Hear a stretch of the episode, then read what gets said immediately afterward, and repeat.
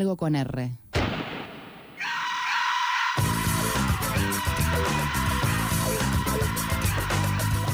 ¿Cómo anda? ¿Cómo están, gurises sin patrón? Siete minutos pasan de las 19 horas aquí en la 88.7 o bien en fmlatribu.com para escuchar desde cualquier parte del planeta y te cuento, independientemente de dónde estés, que aquí, en esta pampa ribereña al borde del río de la Plata, hace un montón de calor, 28 grados 2. La máxima hoy alcanzó 30 grados y se espera para la semana que viene peligroso. Calor en la zona centro, como te contábamos en los títulos. Le pedí que se quede al compañero Mariano Vázquez, acabas de escucharlo en A las Barricadas, el programa de la García Lorca. Mariano, querido, ¿cómo estás, viejo? Mati, qué gusto tenerte acá, Rayo, ahí en algo con R. Me encanta, me encanta que hayamos hecho este cruce. No quería dejar pasar algunos minutitos para, primero para conversar, primero para conversar, veremos si pasamos por la coyuntura, pero aprovechando también tu, tu, mirada sobre política internacional, pero me interesa saber cómo está la García Lorca. En realidad, cómo andan las barricadas. Así circunscribimos un poquito este, la pregunta. Ya desde junio me decías que había arrancado el programa. Sí, seis meses eh, haciendo el programa. Muy contentos, muy contentos de estar aparte aquí en una, una radio emblemática de la que todos eh, fuimos parte, no, no, adentro del estudio, pero sí en, en, sus múltiples actividades, como... Estuviste un 31 de diciembre también como... No, no escucho mucho la radio, pero sí voy a todas las fiestas del 31 de diciembre, es eh, lo más dicho en estos estuve, últimos años. Estuve, creo que soy tan viejo que, que estuve eh, en la fiesta de inauguración de la tribu, así que... Ah, bien. Sí, sí, sí, sí. Importante entonces ahora tener programa acá. Es lindo, es lindo. La radio es un, un, medio Hermoso. muy, muy, muy interesante, con mucha magia, así que sí, contento. Tenía ganas de hacer radio y, y desde que había vuelto a Argentina no tuve, ni, no tuve la chance y bueno, se presentó esta oportunidad, así que, que contento. Está buenísimo. Y pasan del fin de semana definitivamente Sí. a la semana. Hablaron con las altas autoridades Sí. de la radio y les dieron el ok para Sí, los viernes. Exactamente. Hoy salimos a las 18, eh, pero vamos a salir de 17 a 18 los viernes. Bien. Así que el cambio de horario, salimos de los sábados a las 4 y nos pasamos un día antes a, a las 5. Seremos casi, casi vecines. Che, Mariam, estuvo en la semana, viste cómo es este país, acá no te, no te aburrís nunca. Me querés meter un descanso de verano y haces un programa semanal y tenés 300 cosas para, para conversar, pero luego de la exposición que tuvo este, el ministro de Economía, Martín Guzmán, junto al presidente de la Nación, para contar el estado de cosas de esa negociación finalmente con el Fondo Monetario Internacional y ese impas en el que aparentemente entró y esa apertura que hizo el presidente del Ejecutivo como para, me da la sensación a mí, agrupar fuerzas y negociar desde, desde otro lado, surge la noticia de hoy, en donde Alberto Fernández queda designado en la presidencia de la CELAC. ¿Qué, qué mirada tenés sobre eso?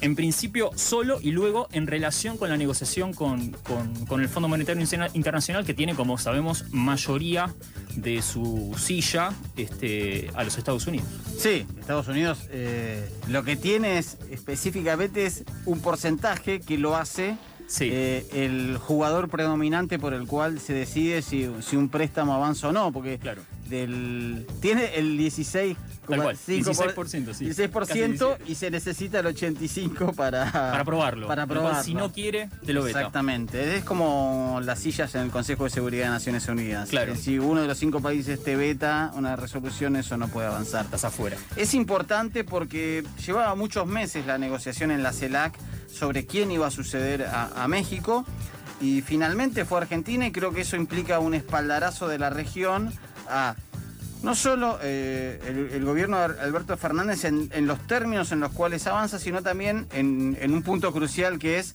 justamente la, la negociación con el Fondo Monetario Internacional. Eh, y además fue por consenso, es decir, tuvo una unanimidad de este organismo que reúne a las naciones de América Latina y el Caribe sin Canadá y Estados Unidos, eh, por eso se le dice que es una OEA, Claro.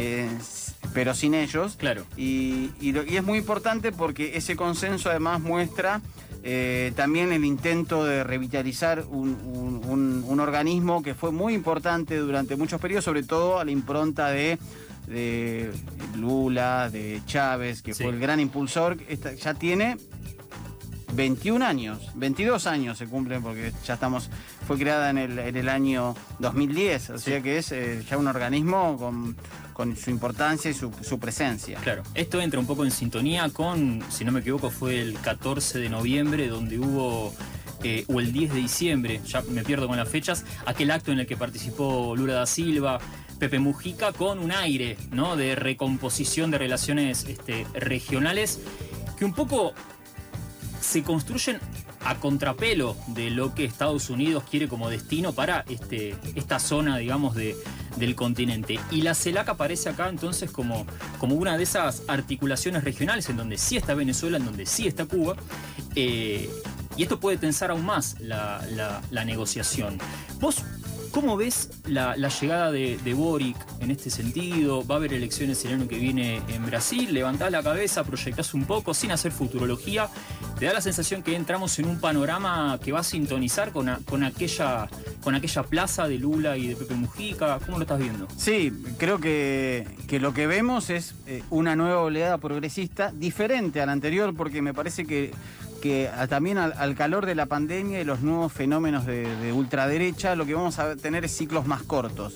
Incluso creo que, va, a haber, va a ser más difícil encontrar reelecciones, eh, porque ah, eh, hay como mucho más hartazgo, aparece también una, una serie de, de lo que se llama en la opinión pública adherentes blandos, que, empiezan a ser como un tercio de esa fuerza, que empieza a, tener más un tinte de la antipolítica y eso hace más imprevisible para hacia, dónde van los, los procesos políticos. Y justamente la desaparición de una derecha racional, eh, es decir, casi no hay centro político porque la izquierda ocupa ese centro político ante un avance y ante la radicalización de la derecha y prácticamente todo se ha convertido en ultraderecha, que lo que puede haber un ciclo progresista pero va a ser más moderado.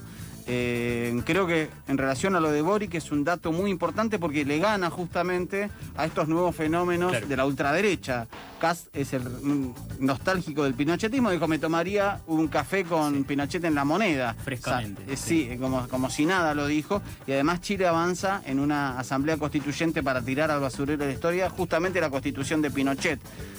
Tenemos además en Perú a Castillo, en Bolivia a Luis Arce y que en Argentina está Alberto Fernández es importante porque este sector está en el triángulo del litio, que el 85% de lo que se llama el oro blanco está entre Argentina, Chile y Bolivia. Por eso ahora eh, Piñera quiere eh, concesionar el litio por 10 años a una empresa privada, porque se está hablando de generar una empresa trinacional. Imagínate lo que eso implicaría para el desarrollo.